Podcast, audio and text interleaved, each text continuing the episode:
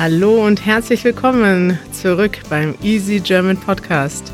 Willkommen bei Manuel und Kari.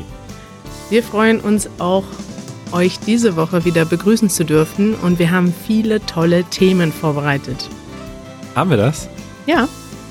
Du hast vor allen Dingen ein Thema vorbereitet. Richtig. Das sehr, mh, hm, wie soll ich sagen, hm, also interessant klingt. Richtig. Unser Thema der Woche ist die amerikanische Außenpolitik. Nein. Kleiner Scherz, Manuel. Ich wollte dich ein bisschen, äh, ich wollte mal gucken, wie du reagierst. Hat ja ganz gut geklappt. Ja. Thema der Woche. Also unser Thema der Woche heute ist etwas, was mich schon lange fasziniert. Und zwar das Thema heißt Dinge, die es in 100 Jahren nicht mehr gibt. Und das ist tatsächlich etwas, was ich mich öfter im Alltag frage. Also es gibt manchmal Szenen, wo ich etwas mache oder etwas benutze und denke, das ist jetzt schon eine Technologie von gestern. Wie zum Beispiel? Wie zum Beispiel Autofahren. Selber Autofahren ist etwas, wo ich mir immer wieder klar werde, also ich denke jetzt schon in die Zukunft und denke, das, was ich jetzt mache, das sollte eine Maschine machen und ich bin nicht gut genug dafür. Und ich bin schon jemand, der gerne eigentlich, also ich fahre gerne Auto, ich fahre auch konzentriert und ich glaube auch, dass ich eine gute Autofahrerin bin. Trotzdem denke ich die ganze Zeit, wenn ich jetzt nicht aufpasse, bin ich tot. Oder wenn der neben mir nicht aufpasst, bin ich tot.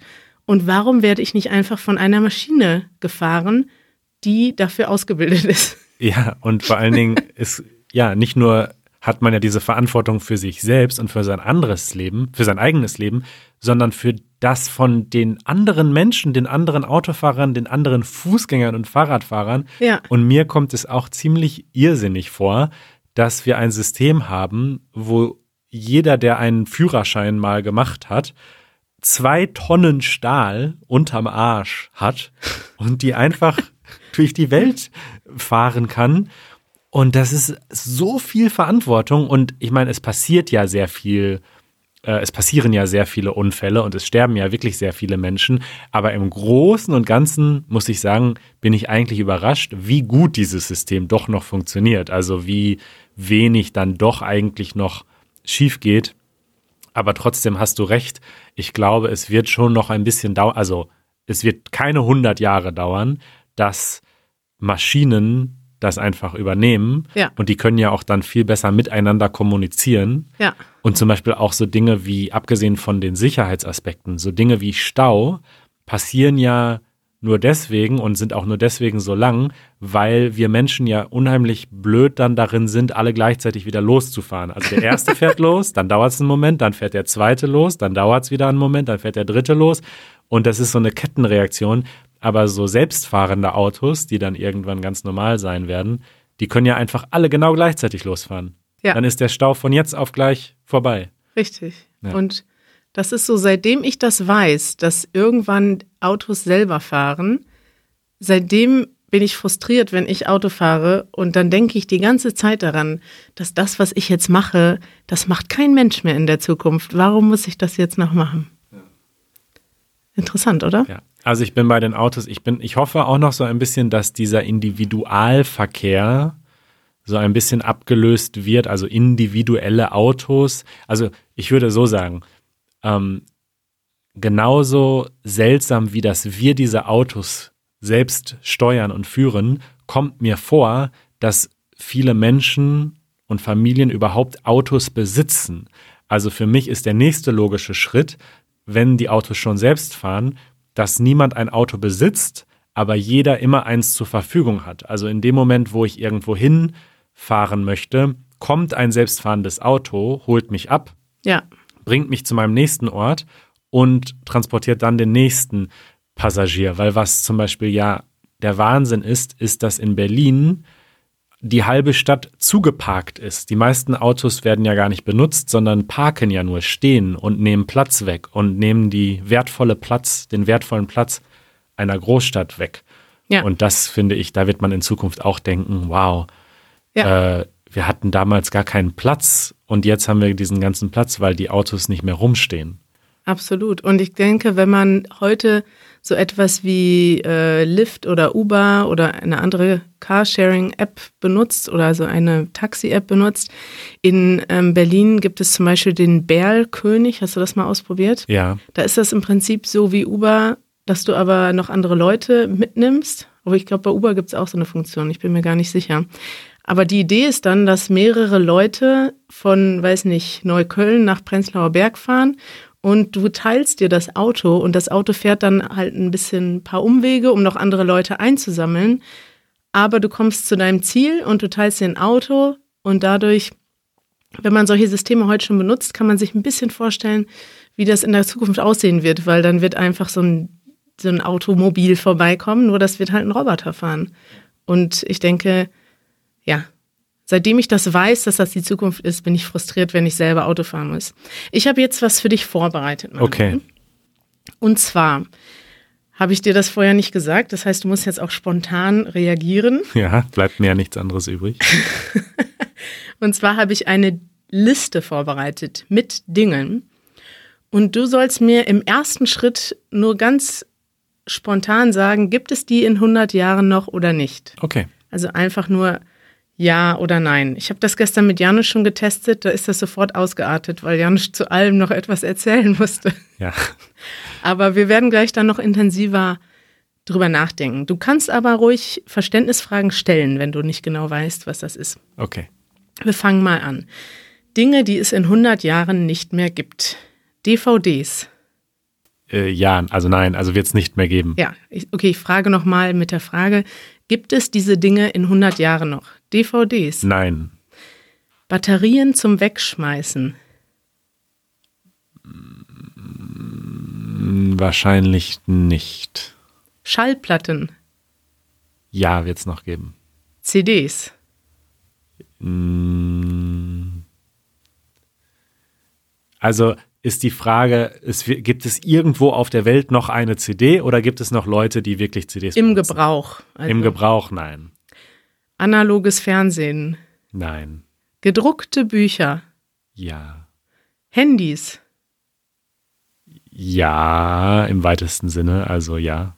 Mobile Kommunikatoren, ja. Also wenn sie innerhalb von einer Brille oder sowas bestehen, dann würde ich die dann. Also Handys meine ich etwas, was man in der Hand hat. Ja, Okay. trotzdem, ja. Kaputte Apple-Tastaturen.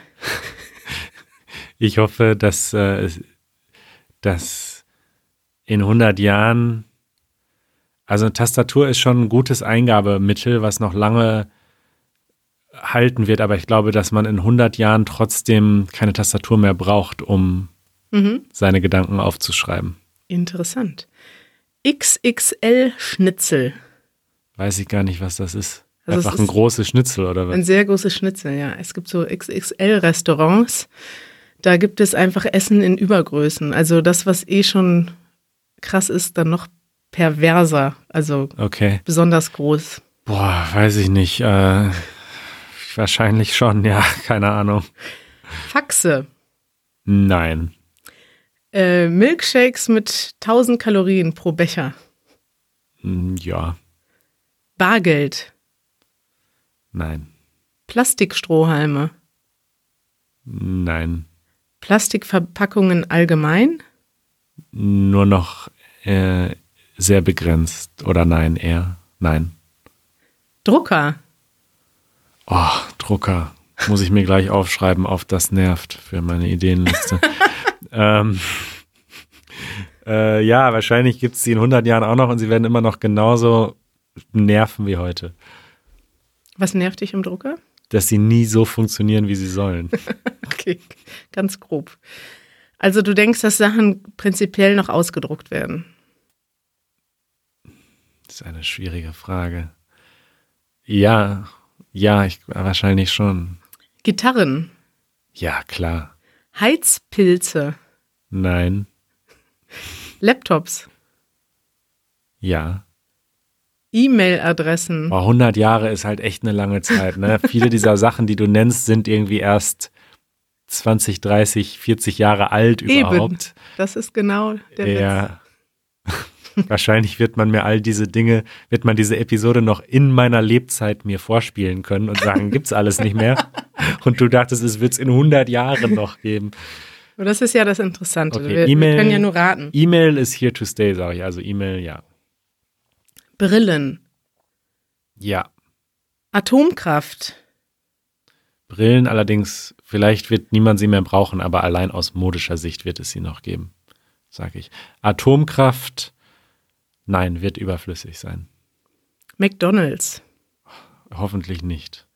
Autos mit Verbrennungsmotoren, Nein, Malaria, nein, Kellner, die, also menschliche Kellner, ja, Autos, die man selber fährt, nur auf Rennstrecken vielleicht noch. Massentierhaltung, Nein, ich hoffe nicht. Rassismus, Tja. Rassismus gibt es schon zu lange, als dass man da ernsthaft hoffen kann, dass das jemals verschwinden wird. Ich hoffe es aber trotzdem, weil ich glaube, dass die Menschheit irgendwann vielleicht eine spirituelle Revolution erfahren wird. Deswegen sage ich ja. Sexismus, Äh, ach so, ich meinte nein. Also nein, es wird es nicht mehr geben und bei Sexismus dann auch nicht. okay. Ja. Altersbedingte Sterblichkeit,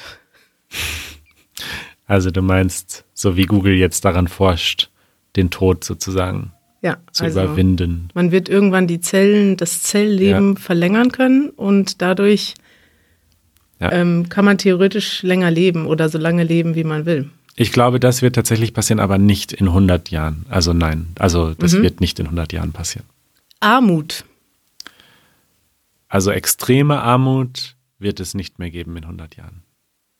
interessant. Bevölkerungswachstum, Nein, auch nicht. Nationalstaaten, Ja, Nationalstaaten sind auch noch nicht so besonders alt als Konzept. Ich glaube aber, dass es sie in 100 Jahren schon noch geben wird, wahrscheinlich. Also ja. 1-Euro-Shops, Hatten wir schon gesagt, ob es noch Geld gibt? Äh, weiß ich gerade nicht mehr. Bargeld, hast du gesagt, gibt's nicht mehr. Ja, Geld generell weiß ich nicht, ob es das noch geben wird in 100 Jahren. Deswegen Geld als Idee. Also 1-Euro-Shops, nein. SIM-Karten Nein. und Kriege. Da bin ich mir fast am sichersten, dass es sie noch geben wird, leider. Ja. Okay, du siehst, das war eine ziemlich lange Liste, Ja. die auch extra ein bisschen zufällig durchmischt war. Und meine Antworten sind natürlich total widersprüchlich zum Teil. Also zum Teil sind sie total hoffnungsvoll und optimistisch und zum Teil total pessimistisch. Und ehrlich gesagt, Ja. würde ich mich bei jedem der Punkte auch vom Gegenteil überzeugen lassen, wahrscheinlich. Okay, das ist interessant. Über welches Thema würdest du gerne mehr sprechen? Äh, zuerst möchte ich einmal nochmal feststellen, wie unglaublich schwierig das ist, die, die Zukunft vorherzusagen. Ja. Und es gibt einen, einen Spruch, ein Zitat, ich bin mir gerade nicht mehr ganz sicher, wer es gesagt hat, aber ich glaube, es ist unglaublich zutreffend. Ähm, Menschen unterschätzen, Menschen überschätzen häufig, was sie in einem Jahr erreichen können oder was in einem Jahr passieren kann, aber unterschätzen, was in zehn Jahren passieren kann. Und ich finde, wenn man zum Beispiel im technologischen Wandel sich das anschaut, wenn man so schaut, was von einem Jahr, also was es für Technologie letztes Jahr gab und dieses Jahr, ist es irgendwie so, ja, hat sich ein bisschen was verändert, aber nicht, ist es nicht so krass. Aber wenn man zehn Jahre zurückschaut, oh mein Gott, so, was wir für einen Riesensprung gemacht haben seitdem. Und so ist es mit vielen Dingen, glaube ich.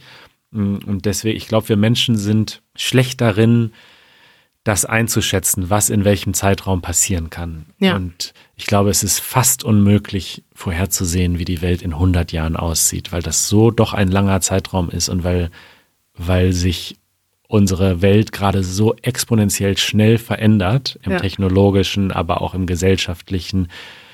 Die gesamte Globalisation hat dazu geführt, dass sich die Welt so schnell, so extrem verändert, dass es sehr schwer zu sagen ist, was ist nächstes Jahr, aber Ja. in 100 Jahren, come on, also Ja. unmöglich. Ich habe dir einige interessante Quellen mitgebracht. Und zwar vielleicht als erstes, ich finde es interessant äh, zu gucken, wie haben sich vor 100 Jahren denn die Leute unsere Zeit vorgestellt, weil dann kann man sich auch so ein bisschen ja, kann man sich so ein bisschen vorstellen, wie die Vorstellungskraft ist.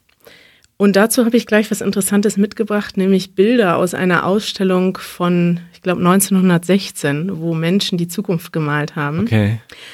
Und vorher wollte ich dir aber noch ein, ich habe mehrere Artikel rausgesucht, die wir auch verlinken in unseren Show Notes. Und ähm, hier gibt es zwei interessante Abschnitte. Und zwar einmal gibt es einen dazu, wie man überhaupt die Zukunft berechnen kann und oder nicht nur berechnen kann, sondern wie ähm, auch Forscher darauf gucken, was sind denn die Sachen, die jetzt eingetroffen sind von den Sachen, die die Menschen früher gedacht haben.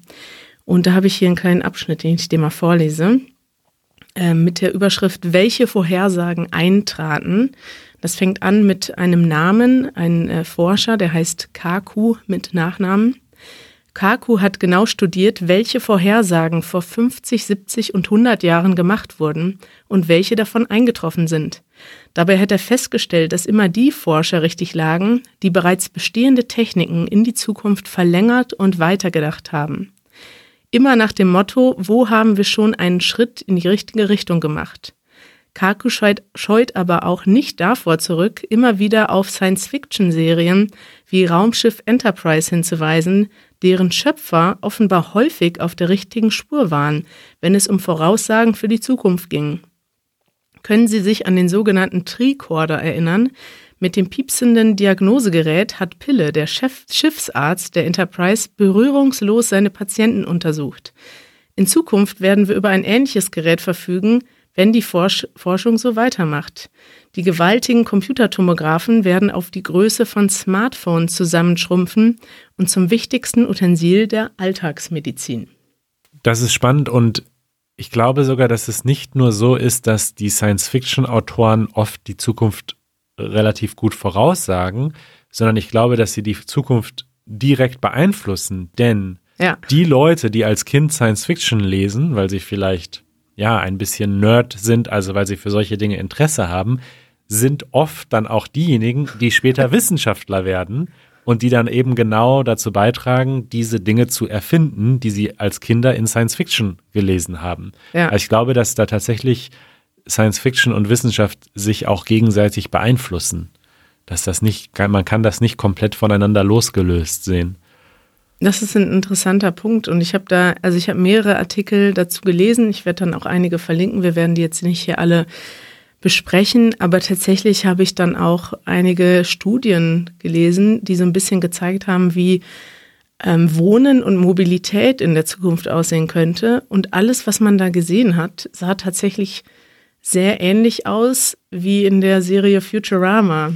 Also es ging oft darum, dass wir quasi weiter, also die uns nicht ausweiten von der Fläche her, sondern eher in die Höhe bauen und in die Tiefe bauen und aber mehr ja uns auch auf verschiedenen Ebenen bewegen. Das heißt, man wird in Zukunft unter der Erde, unter Wasser wohnen und sich dort auch fortbewegen können. Und man wird auch nicht nur im 20. Stock ähm, ja hochfahren können, sondern auch mit äh, Drohnen zwischen Gebäuden hin und her fliegen.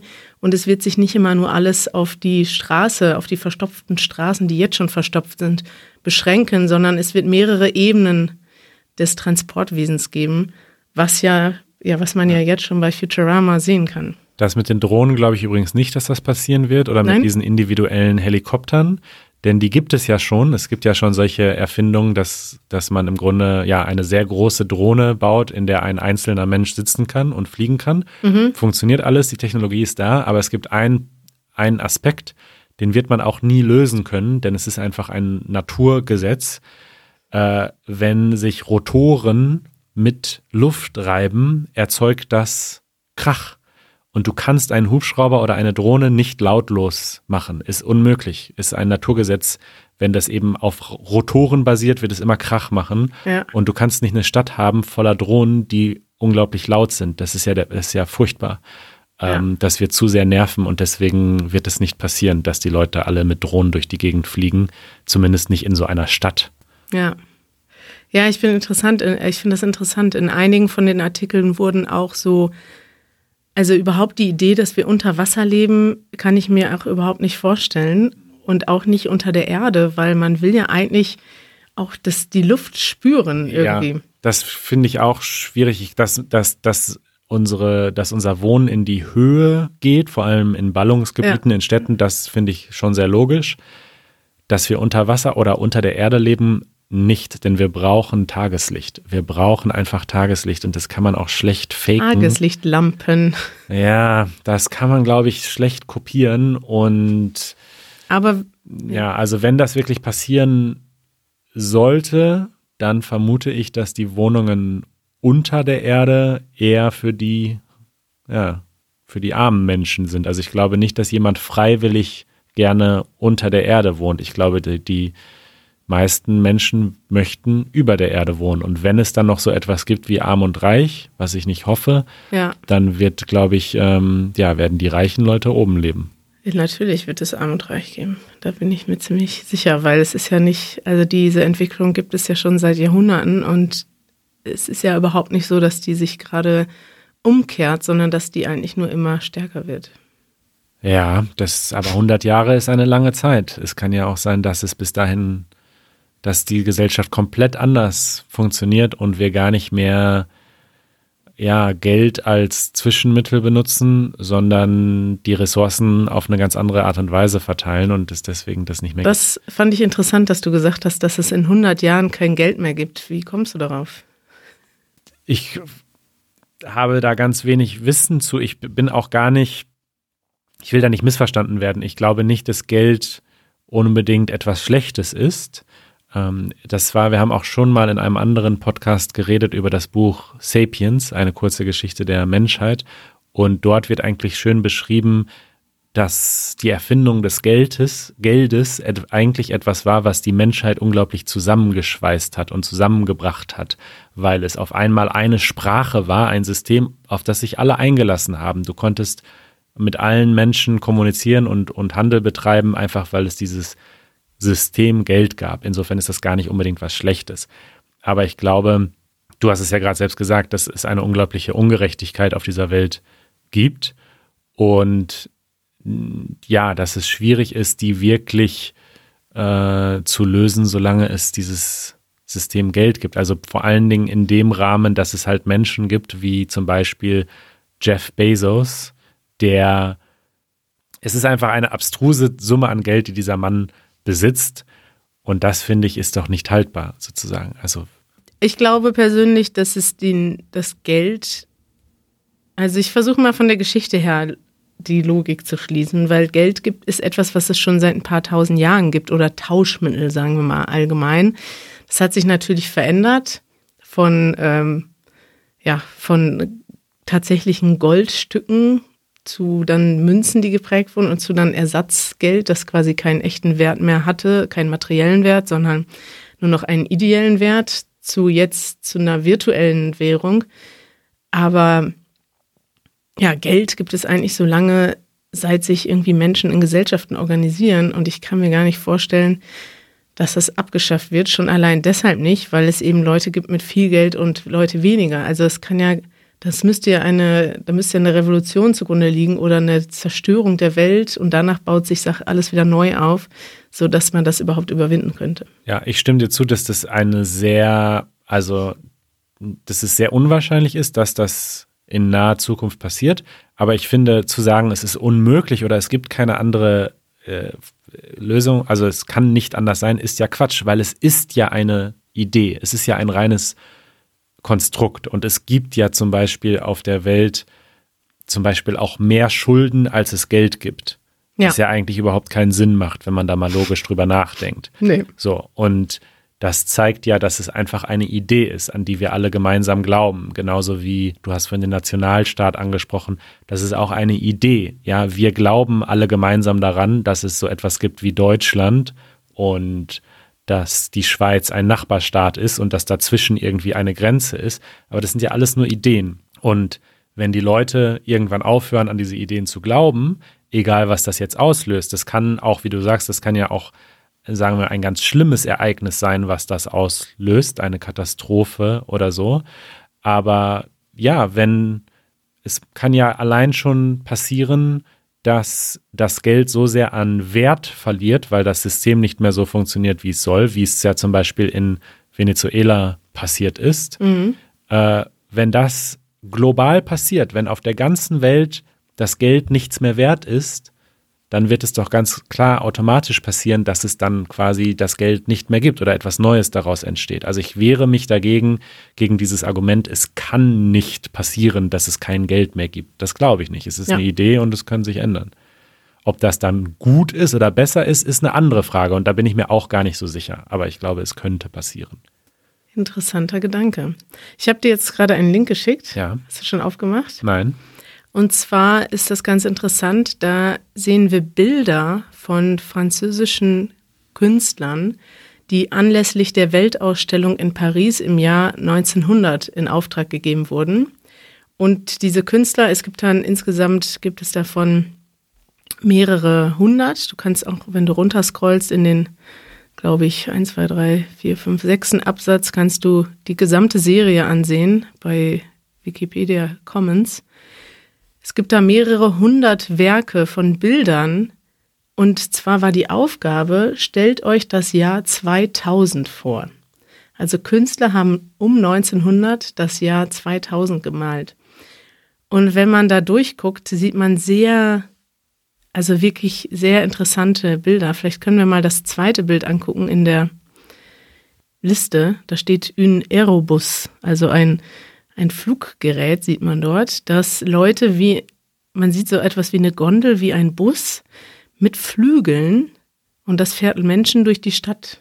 Also wie so ein kleines, also damals gab es schon die Vorstellung, dass man irgendwann durch eine Stadt fliegt und ein quasi ein fliegender Bus Menschen von A nach B bringt, worüber wir ja gerade auch gesprochen haben.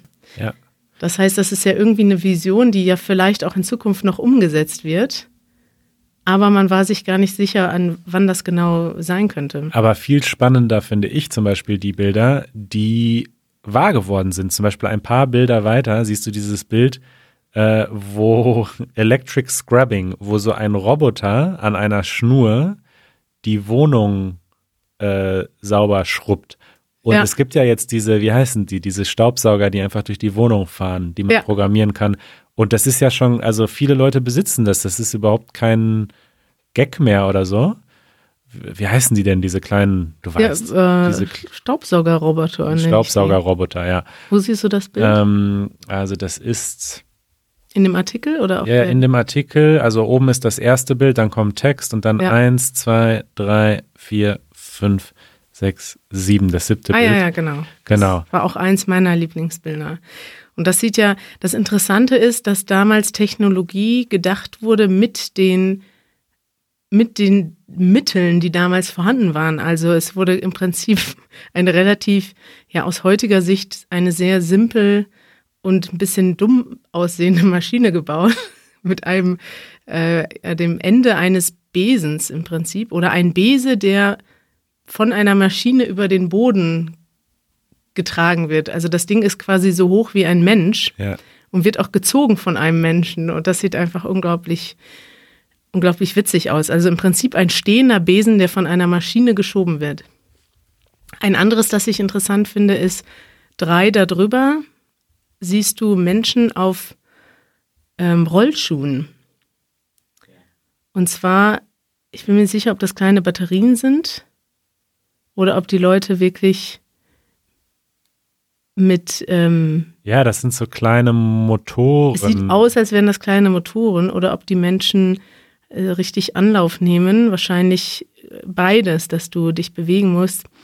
Und ja, sowas gibt es ja, also selbstfahrende äh, Rollschuhe gibt es heutzutage. Ja, Skateboards vor allen ja. Dingen, diese, diese Boosterboards. Boosted Boards. Boosted Boards ja. Und Roller jetzt, diese ganzen Roller. Ja.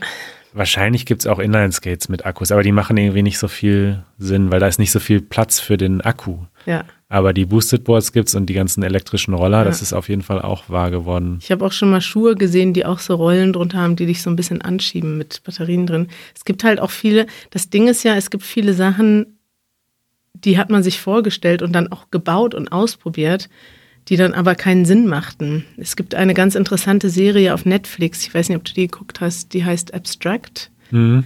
die ähm, so verschiedene, also eigentlich Designer vorstellt, die in ihrem Genre jede, jeden, jeweils einen großen Einfluss hatten. Und da wurde auch einer der bekanntesten Nike Schuhdesigner vorgestellt. Und ein Thema da in dieser Folge ist die selbstschließenden Schuhe. Das war irgendwann so eine verrückte Idee, Schuhe zu konzipieren, die sich selbst also wie nennt man das? Selbst zumachen. Zubinden. Das haben sie Zubinden. aber ja gemacht. Ne? Haben die gemacht, aber es war eigentlich also ökonomisch und öko, wie kann man das denn sagen? Ja, vom, also es war technisch gesehen extrem aufwendig und es hat überhaupt nichts gebracht und es war im Endeffekt ein Nein, es hat sich nicht durchgesetzt natürlich ja. als etwas, was für, für die meisten Menschen Sinn ergibt, aber es gibt, habe ich dann nämlich gelesen, einige Menschen, die sich halt aus körperlichen Einschränkungen nicht selbst die Schuhe zubinden können. Ja. Und die haben gesagt, danke Nike, weil das ist einfach eine, ja. eine Riesenhilfe. Also so als für spezielle Anwendungen, für spezielle Menschen, spezielle Fälle ist es dann eben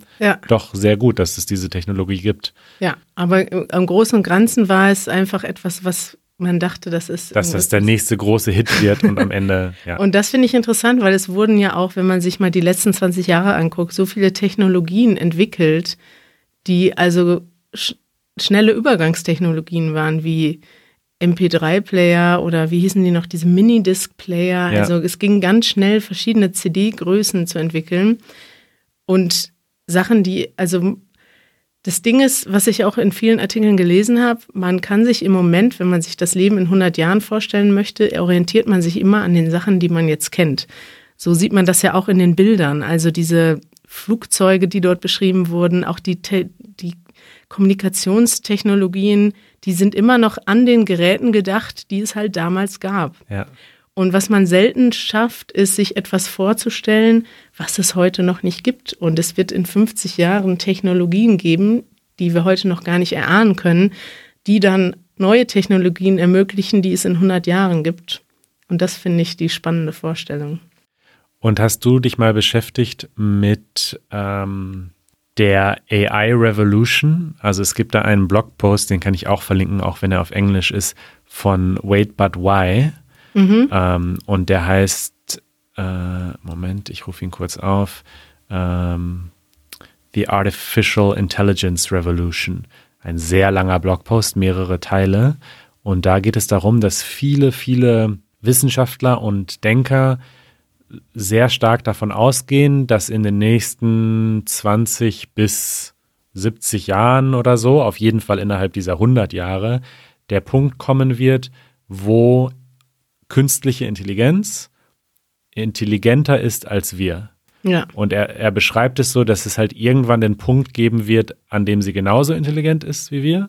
Und dass dieser Punkt aber im Grunde nur, nur einen Tag oder eine Stunde anhalten wird. Und dass ab dem Moment natürlich, weil es eine künstliche Intelligenz ist, die immer mehr lernt, sie uns dann sofort übertreffen wird. Und dann eben in 0, nichts die Matrix entsteht. Die Matrix entsteht und viel, viel intelligenter ist als, als alle Menschen zusammengenommen.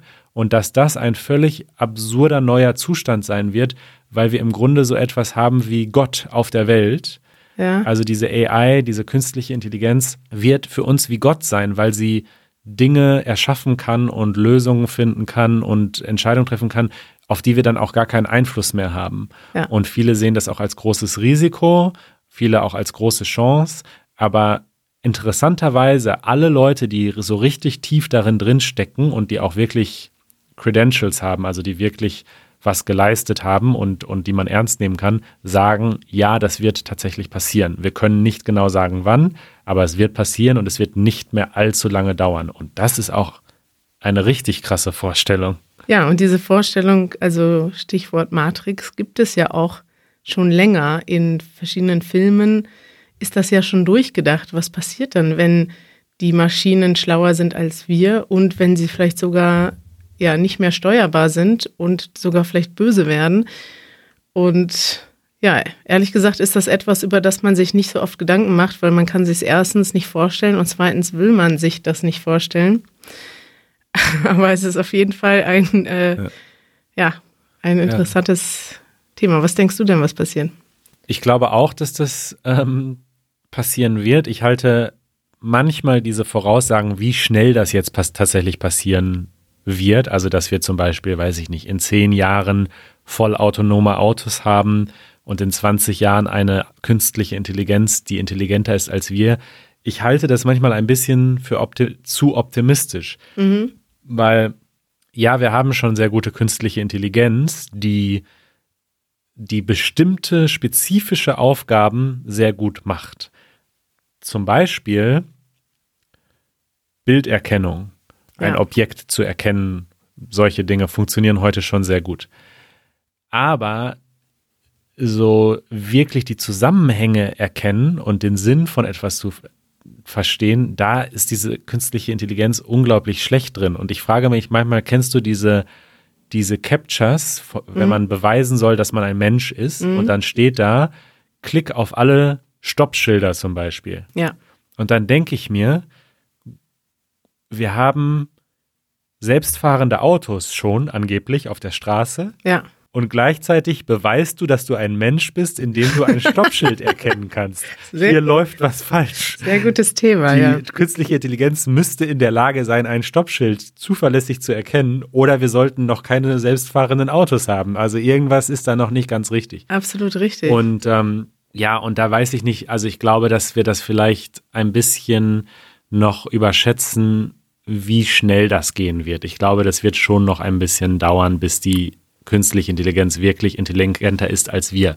Dann denke ich aber übrigens nicht, dass sie böse sein wird, weil eine künstliche Intelligenz kann nicht gut oder böse sein, weil es ist kein Lebewesen. ja, Aber es kann insofern schwierig werden, weil sie halt das machen wird, was man ihr als Aufgabe mitgibt. ja, Und das kann sich für uns dann so anfühlen, eventuell, als wäre sie böse. Es gibt so ein Beispiel von, ich weiß nicht, von irgendeinem dieser Denker, der halt sagt, wenn du als Mensch ein Haus baust und da ist ein Ameisenhaufen auf dem Grundstück, ja, baust du dann deswegen jetzt nicht das Haus? Nein, du baust dein Haus für eine Million Euro trotzdem und der Ameisenhaufen wird halt platt gemacht oder wird weggetragen. So, der ist halt egal. ja. Und wenn wir jetzt eine künstliche Intelligenz bauen und ihr mit auf den Weg geben und sagen, hey, optimiere mal bitte, ähm, wie schnell wir Stifte herstellen können. Wir wollen Stifte herstellen und wir wollen das noch schneller machen. Optimier das mal bitte. Und die künstliche Intelligenz merkt,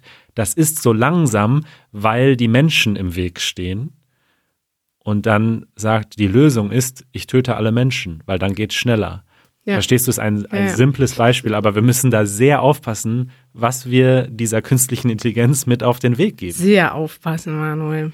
Ein anderes Thema, also was in die in eine ähnliche Richtung geht, ist ja Spracherkennung zum Beispiel. Und da sehen wir ja an unseren eigenen Beispielen, wie gut oder wie schlecht das funktioniert.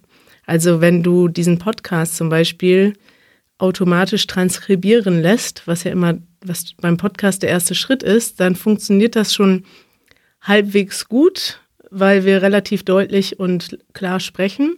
Du musst dann trotzdem noch viel nachkorrigieren von, dem, von der Transkription. Wenn wir den gleichen Service allerdings für die Straße benutzen, dann funktioniert das schon sehr schlecht, weil wir einfach verschiedene Menschen haben, die Slang und Dialekte und Abkürzungen sprechen. Und ich glaube zum Beispiel bei diesem Thema, da haben wir schon so viel ausprobiert, dass es noch sehr, sehr lange dauern wird, bis eine Maschine in der Lage ist, also ein Straßengespräch oder alle Facetten von Sprache so zu lesen, wie sie tatsächlich stattfinden oder gemeint sind. Ja, vor allen Dingen, ich glaube sogar der Schritt ist noch machbar, dass so das reine Verständnis, was wurde da jetzt gerade gesagt und das aufzuschreiben, das halt, da habe ich noch Hoffnung, dass das noch sehr viel besser wird. Aber den Sinn dann wirklich zu Ja. verstehen. Was hat die Person jetzt in diesem Moment damit gemeint? Denn es gibt viele Dinge, die können wir äh, sagen und dann an einem anderen Zeitpunkt zu einem anderen Ort nochmal sagen und plötzlich ist es eine ganz andere Bedeutung. Ja. Und wir Menschen sind sehr gut darin, die Bedeutung dann trotzdem zu verstehen. Ja. Und eine künstliche Intelligenz kann das nicht. Die versteht nicht, was ich von ihr will. Ich merke das leider jeden Tag, wenn ich mit Siri rede und merke, sie hat mich zwar verstanden, aber sie hat mich nicht verstanden. Ja, Ja. sehr, sehr guter Punkt. Ja. Äh, Manuel, ich möchte zum Abschluss des Themas nochmal deine Aufmerksamkeit auf zwei Bilder lenken, und zwar der Friseur und der Architekt. Ja, Moment. Da sieht man nochmal zwei Sachen, zwei Zukunftsvisionen, die nicht eingetroffen sind. Nämlich im Jahr 1900 dachte dieser Künstler, dass im Jahr 2000 die Menschen von Maschinen frisiert werden. Mhm. Und das ist ja nun nicht so gewesen. Und dann steht da ein Friseurmeister ganz rechts vorne, der eine Maschine bedient und der stellt quasi wie bei einer Waschmaschine ein Programm an. Der stellt dann irgendwie ein Frisierprogramm an und dann wird äh, der Mensch frisiert. Das ist also nicht eingetroffen.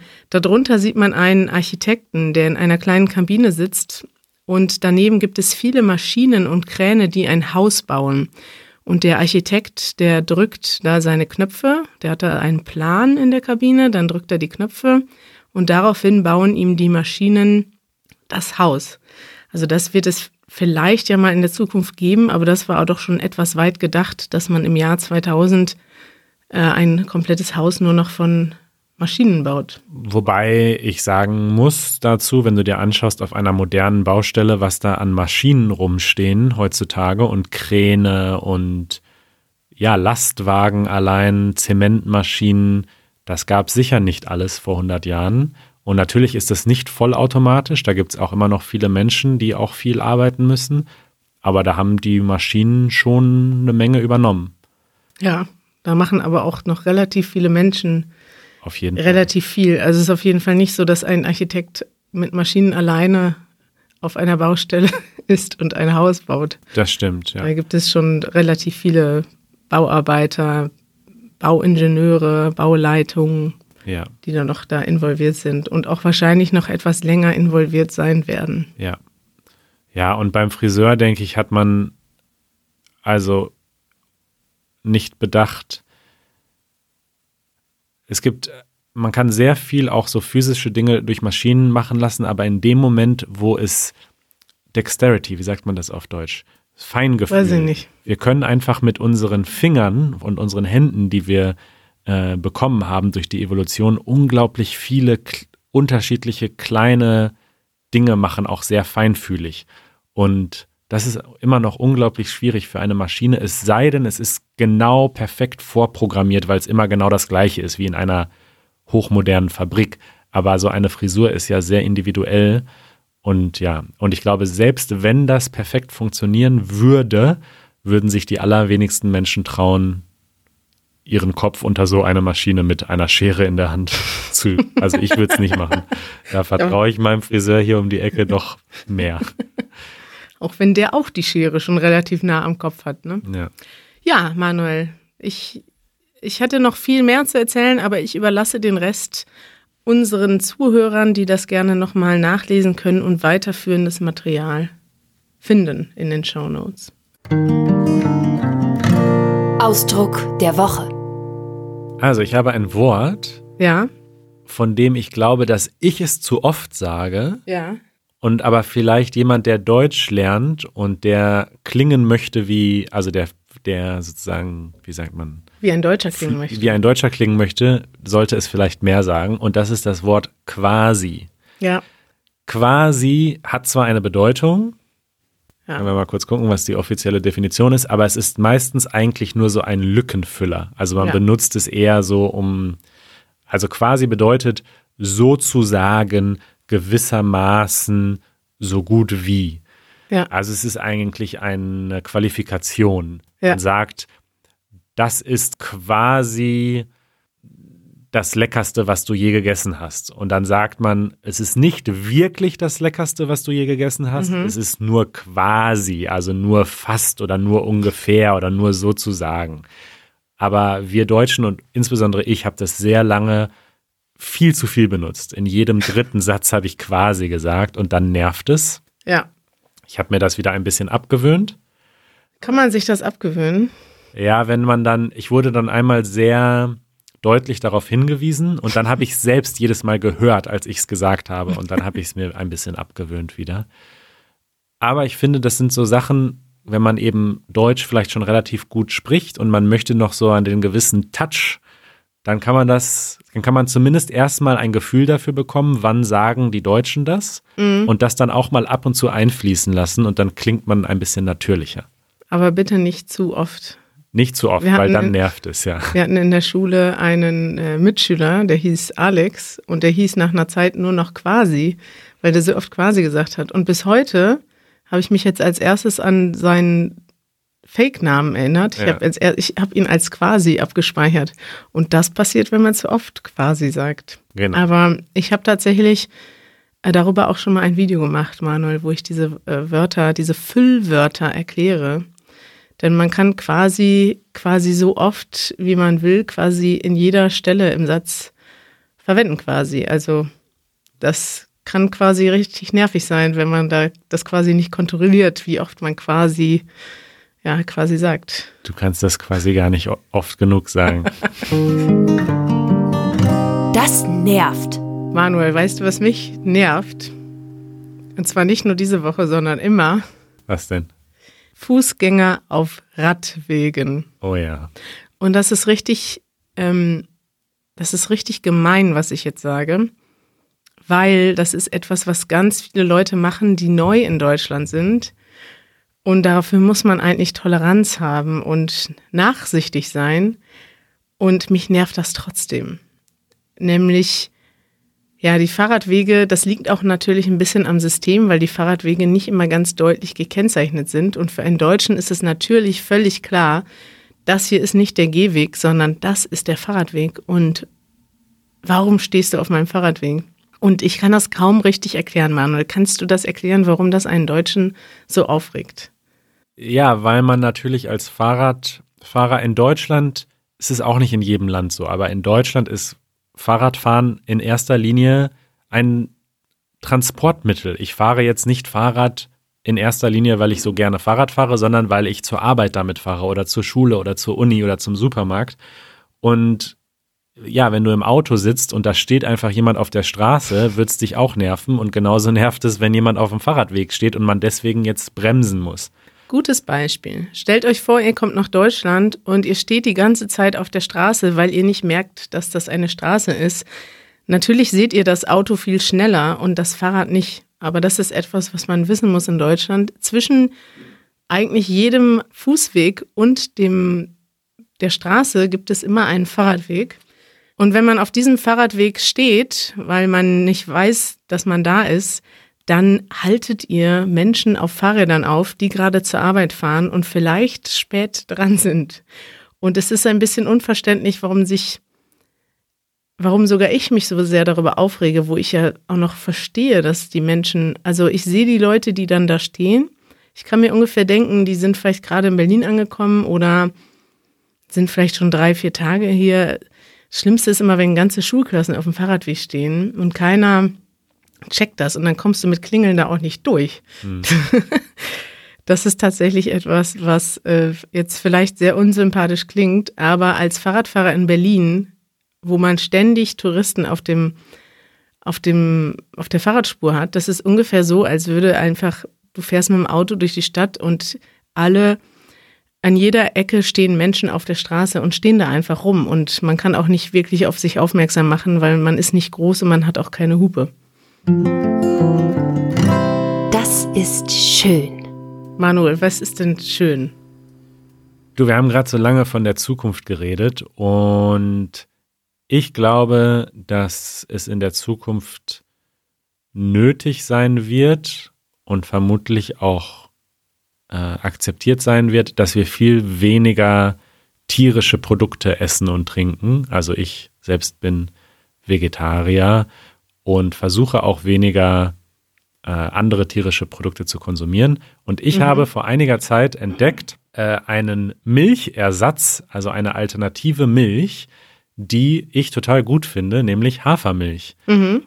Und Hafermilch, ich habe da auch einen Bericht zugeschickt bekommen vom Bayerischen Rundfunk, wo sie verschiedene Milchersätze, also Hafermilch, Reismilch, Sojamilch, Mandelmilch miteinander vergleichen. Und Hafermilch äh, schneidet wirklich in allen Bereichen eigentlich sehr gut ab. Sie schmeckt super gut, finde ich zumindest, auch im Kaffee. Man kann sie auch aufschäumen, man kann Milchkaffee damit machen. Sie ist relativ gesund. Sie hat einen guten ökologischen Fußabdruck. Sie verbraucht zum Beispiel bei der Herstellung nicht so viel Wasser und Energie wie zum Beispiel Reismilch oder andere äh, alternativen Milcharten und sowieso nicht wie echte Kuhmilch.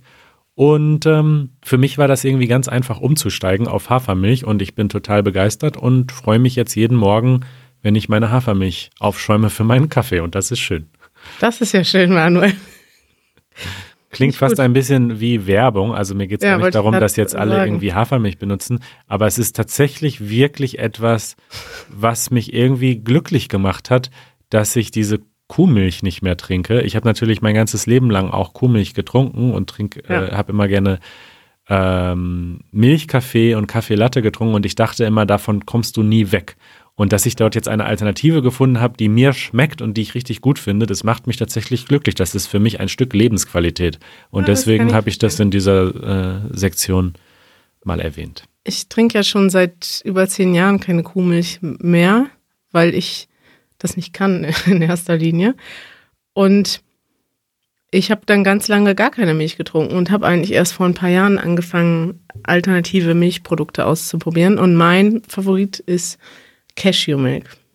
Die habe ich, glaube ich, immer noch nicht probiert. Werde ich mal ausprobieren. Ja. Probier mal. Das hat mir, ähm, weil zum Beispiel Hafermilch schmeckt halt noch nach Hafer ein bisschen und äh, Kokosmilch schmeckt nach Kokos, Reismilch schmeckt nach Reis und Cashewmilch schmeckt Nach Cashew. meiner Meinung nach nicht nach Cashew, sondern Wie sagt man denn Cashew eigentlich auf Deutsch? Cashew. Oder? Doch, Cashew. Tatsächlich. Cashew. Nierenbaum. Ich habe eben auch nachgedacht. Cashewnuss. Das heißt Cashewnuss. aber wirklich ja, Cashew. Cashewnuss. Cashewmilch, ja. Kannst du ja auch mal ausprobieren. Mach demnächst. ich. Gibt es nicht überall, aber manchmal. Empfehlungen der Woche. Manuel, was ist denn deine Empfehlung diese Woche? Es hat wirklich nicht viel mit äh, Deutschlernen zu tun, ausnahmsweise, Das ist aber ein Skandal. wir haben so viel über die Zukunft gerade geredet und es gibt eine Website, die habe ich neulich entdeckt, die heißt Our World in Data und die ist wirklich super gut aufbereitet. Dort gibt es wirklich zu allen möglichen Themen, ähm, ja, so Graphen, muss man sagen, und Statistiken, die halt wirklich auf den Daten basieren, auf den, auf den wissenschaftlichen Daten. Und das ist super spannend. Also ich habe mich dann echt, ich habe irgendwie eine Stunde auf dieser Website verbracht und mir diese Sachen angeguckt. Und ähm, ja, da sind viele Kategorien und viele Dinge, die irgendwie natürlich auch sehr erschreckend sind und traurig sind, aber gleichzeitig auch viele positive Dinge. Also wenn man zum Beispiel ganz oben hier unter Population Life Expectancy ist auch auf Englisch, hat wirklich nichts mit Deutsch zu tun. Aber da kann man sich halt mal äh, anschauen, wie sich zum Beispiel die Life Expectancy ähm, entwickelt hat in den letzten 600 Jahren Das ist ja krass. oder ja, Armut und so weiter. Da sind wirklich super interessante Dinge dabei. Ja, das finde ich spannend. Meine Empfehlung diese Woche geht ein bisschen, ich weiß gar nicht, ob ich das deshalb gewählt habe, aber es geht ein bisschen in eine ähnliche Richtung. Und zwar handelt es sich um eine Arte-Sendung, die heißt Mit offenen Karten. Kennst du die? Nee. Und zwar ist das so, dass das sind Beiträge, die sind, glaube ich, so 20 bis 30 Minuten lang. Und die kann man tatsächlich auch zum Deutschlernen benutzen. Denn es werden dort, ja, im Prinzip ist das wie eine Kurzdokumentation zu einem Thema. Also ein Thema kann klassischerweise, kann das eine Region sein, eine, ein Land oder auch ein Thema wie Weltbevölkerung war zum Beispiel ein Thema, Ernährung, ähm, Iran, ähm, der Ärmelkanal und all diese Themen werden anhand von Karten erklärt. Und das ist immer ganz interessant, weil ja klassischerweise geht es um Länder und dann sieht man so ein bisschen, wie sich die Länder entwickelt haben. Es ist nicht nur Karten, aber es, im Prinzip sieht man Karten die ganze Zeit und man hört eine Stimme, die etwas erzählt. Und ich habe eben mal geguckt, auf YouTube äh, ist das Ganze auch untertitelt, allerdings mit der Auto, wie nennt man das, Autotranskription, Ja. Die es bei YouTube gibt. Die ist ja nicht sehr präzise, aber da dieser, ja, in diesem Format die Person sehr langsam redet, ist die relativ präzise. Also man kann damit arbeiten, man kann sich die Videos auf YouTube angucken, man lernt immer was, das finde ich spannend daran. Und wenn man Deutsch lernt, ähm, hat man ein interessantes Thema und hört Deutsch dabei. Sehr Also- gut, sehr interessant. Ich finde auch generell Karten und Kartografie super, super spannend. Es gibt auch einen Twitter-Account, dem ich folge, der heißt äh, irgendwie Fascinating Maps oder so. Mhm. Und ja, das ist einfach eine spannende Art, Informationen darzustellen. Ja. Lied der Woche. Manuel, ich habe ein Lied ausgesucht, das passt zu deinem Ausdruck der Woche. Denn der Titel dieses Liedes ist Quasi. Und der Song ist tatsächlich von äh, Deichkind, die ich ja vor einiger Zeit schon mal empfohlen hatte. Auch das ganze Album, ähm, das sie 2019 rausgebracht haben im Herbst. Das Lied Quasi ist etwas, was so ein bisschen die, also so eine Zweideutigkeit zeigt. Also der Ausdruck, wie du eben ja schon erklärt hast, ist immer, eine Aussage wird ein bisschen in Zweifel gezogen. Also das ist quasi mein Lieblingsessen, heißt, das ist mein Lieblingsessen, aber ich will mich nicht hundertprozentig festlegen. Und in dem Song geht es eben auch darum, und es wird nicht nur quasi Begriff benutzt als Begriff, sondern es werden viele Begriffe benutzt. Also im Refrain hört man dann auch quasi, eigentlich, sozusagen. Mm, also es ist eine Die sehr Synonyme, perfekt. es ist eine sehr einfache Sprache und dann werden zwischendurch halt Situationen genannt, in denen man diese Begriffe gerne benutzt. Also der ganze, ja, der, der, der Sinn von dem Song ist, dass man sich nicht wirklich festlegen will oder dass es bei manchen Sachen auch immer zwei Positionen gibt und man sich nicht festlegen kann, zum Beispiel. Perfekt. Gut, wie das passt, ne? Passt perfekt in die Episode. Als, Bist du überrascht? als hätten wir es geplant. Das ist ja auch geplant. Ach so. Eure Fragen. Wir haben schon vor einiger Zeit eine Frage bekommen von Anna aus Russland. Hallo Anna. Dachte, wir nehmen sie mal mit rein. Ja, Sie sagt, sie versteht ungefähr 50 bis 60 Prozent von dem, was wir hier erzählen. oh, Hoffen wir mal, dass sie diese 50 Prozent äh, versteht. hoffen wir, dass das jetzt dazugehört. Und zwar hat sie eine Frage für uns. Ich bin selbst schon mal ein paar Mal in Deutschland gewesen und ich versuche immer auf Deutsch zu sprechen. Ziemlich schlecht aber, weil ich alle Worte gleich vergesse. Meine Frage ist, wenn ein Deutscher so etwas Komisches hört, was denkt er? Was ist sein erster Eindruck? Denkt er, was ist das für eine komische Person? Oder vielleicht, wie toll, dass er oder sie versucht, Deutsch zu sprechen. Also mit anderen Worten, wie reagieren Menschen darauf, wenn Deutschlernende versuchen, Deutsch zu sprechen, aber vielleicht noch viele Fehler machen? Das Das ist ist dein Eindruck. ein sehr interessantes Thema. Ich würde denken, dass, also grundsätzlich denken die Deutschen erstmal, ach, das ist, ähm, das, also sie denken nicht direkt, was ist das für eine komische Person, sondern sie wissen das schon zu schätzen, wenn jemand versucht, Deutsch zu sprechen. Ähm, und sie versuchen, also ich würde sagen, es gibt viele Menschen, die sehr freundlich und sehr offen und sehr geduldig sind. Ich würde aber lügen, wenn ich sagen würde, dass alle Deutschen so sind, weil es ist tatsächlich so, und das berichten auch viele Menschen, die nach Deutschland kommen, dass es ja so ist, dass viele zum Beispiel auch direkt zu Englisch, ähm, gerade in Berlin ist das so, viele wechseln direkt ins Englische. Das hat auch mehrere Gründe. Ich glaube, dass die Leute auch manchmal hilfsbereit sein wollen oder einfach, ich würde das auch ein bisschen mit Effizienz, mit deutscher Effizienz erklären. Wenn man also einen Menschen hört, der versucht, etwas auf Deutsch zu sagen, will man direkt helfen und wechselt ins Englische. Und wenn man das als Deutschlerner nicht will, weil man gerne Deutsch ausprobieren möchte, dann muss man da tatsächlich ein bisschen hartnäckig sein und man muss auch damit rechnen, dass so etwas passiert. Und man soll sich nicht davon unterkriegen lassen, wenn man versucht, etwas auf Deutsch zu sagen und es antwortet jemand auf Englisch. Dann ist es halt so und beim nächsten Mal versucht man es halt wieder auf Deutsch. Und man kann auch durchaus auf die Situation hinweisen, dass man zu Freunden oder auch zum Kellner im Restaurant sagt, ich lerne Deutsch, kann ich bitte versuchen, auf Deutsch zu bestellen, weil dann sind die Leute schon mal direkt ein bisschen freundlicher. Wenn man einfach so redet und man wirklich schwer verständlich ist, würde ich nicht unbedingt immer sagen, dass man immer super freundliche Reaktionen äh, bekommt. Und ich weiß das wirklich, weil uns das viele Leute schreiben. Ja, ich stimme dir hundertprozentig zu. Ich glaube, dass die Deutschen es grundsätzlich schon wertschätzen, wenn man diese Sprache lernt. Wir wissen sehr genau, dass es keine einfache Sprache ist. Aber ja, ich glaube, vielen Leuten fehlt manchmal ein bisschen die Geduld. Und es ist eben in Deutschland nicht außergewöhnlich, dass man Menschen trifft, die Deutsch lernen. Also Ja. gerade in Berlin leben unglaublich viele Einwanderer aus anderen Ländern, die eben Deutsch lernen. Das heißt, es ist nicht ungewöhnlich, jemanden zu hören, der noch nicht perfekt Deutsch spricht, es aber versucht. Ich habe mal in Polen gelebt ein Jahr Ja. und habe dort Polnisch gelernt.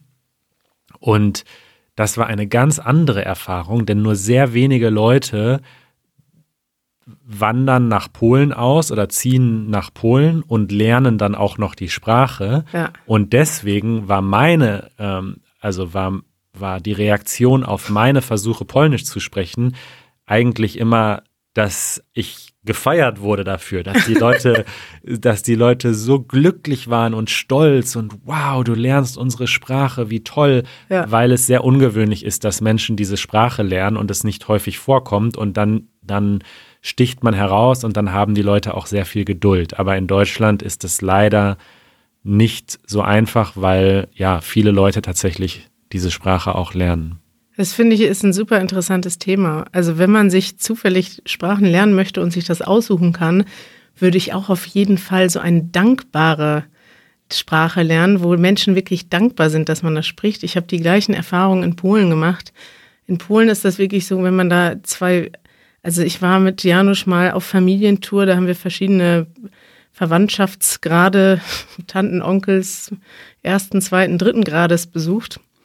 Und das war überall so, dass ich da überall der Star war, nur weil ich irgendwie Dziękuję und äh, Proszę bardzo. Proszę bardzo sagen konnte und Leute richtig ausgeflippt sind vor Freude. So, ah, sie spricht Polnisch, aber ich konnte wirklich nur zwei Sätze. Ja. Und das ist wirklich faszinierend und das ist tatsächlich in Deutschland nicht so. Also es ist einfach, es lernen so viele Leute in Deutschland Deutsch, dass das ja keinen besonders jetzt begeistern wird, leider. Und ich finde das auch interessant, wie andere Länder das regeln. Zum Beispiel in Frankreich ist es so, dass einfach Französisch ist, also die französische Sprache, ich, also ich kenne mich nicht so gut aus mit Frankreich, wir waren jetzt dieses Jahr zweimal in Frankreich und da fühlt man sich fast schlecht, auf Englisch zu sprechen. Man muss irgendwie Französisch sprechen. Es sprechen auch nicht alle perfekt Französisch, aber für Einwanderer ist es, glaube ich, relativ gut, weil man, muss sich sehr schnell anpassen und sehr schnell Französisch lernen. Ähm, was natürlich eher gut ist, wenn man schnell lernen möchte. Aber da gibt es auch noch mal ein ganz anderes Herangehen an die Sprache. In Deutschland ist man tatsächlich so, man denkt, okay, wenn jemand kein Deutsch kann, Dann halt Englisch. Hauptsache man kommuniziert. Und in Berlin ist es völlig normal. Ich hatte letztens auch Freunde zu Besuch äh, aus der Schweiz, die ein bisschen überrascht waren, weil wir sind in ein Café gegangen zum Frühstück Ja. und die Kellner konnten alle nur Englisch. Das waren Australier und ich glaube ein Amerikaner, die konnten alle nur Englisch. Und die haben auch gar nicht, also die sind einfach zum Tisch gekommen und haben einfach auf Englisch geredet. Ja. Und das ist völlig normal in Berlin. Und das ist eigentlich, ich finde das auch schön, ich finde das auch gut, dass man nach Berlin kommen kann und auch, wenn man noch kein Deutsch kann, kann man vielleicht einen Job finden und einfach arbeiten. Das ist schön, aber es macht es natürlich sehr schwer, diese Sprache zu lernen, Ja. weil man hier sehr komfortabel leben kann, auch wenn man vielleicht nur Englisch kann. Ja, aber ja, das finde ich zum Beispiel ein bisschen komisch tatsächlich. Also da muss ich sagen, dass es jetzt bei uns in der Nachbarschaft mittlerweile auch mehrere Restaurants gibt, wo ich weiß, dass ich Englisch sprechen muss, weil die Leute gar nicht unbedingt Deutsch können. Also da, wo ich am Anfang auf Deutsch bestellt habe und dann irgendwann gemerkt habe, die schütteln den Kopf, aber die haben das überhaupt nicht verstanden. Und dann Das, ja, ich finde das schon, ich weiß nicht, ich habe mir da noch nicht so eine ganz klare Meinung zu gebildet, aber auf den ersten Blick finde ich es ein bisschen bedenklich, den Trend, dass man in, äh, ja, in Deutschland nicht mehr auf Deutsch, In Berlin, im Prenzlauer Berg. in, ja, und in ein paar anderen Gebieten. Ja. Ja, okay. Interessant auf jeden Fall. Also Anna, vielen Dank. Und wenn ihr uns auch eine Frage stellen wollt, auch gerne per Audionachricht oder Videonachricht. Bitte schickt uns eine Audionachricht. Genau, dann äh, easygerman.fm und ganz unten auf den grünen Button und dann äh, beantworten wir die hier. Manuel, ich würde mich gerne noch länger mit dir über die Zukunft unterhalten. Na. Das setzen wir gleich noch. Das machen wir in der Zukunft. Ja. Es hat mich sehr gefreut heute. Es war ein schönes Thema. Bis bald, Kari. Tschüss. Ciao.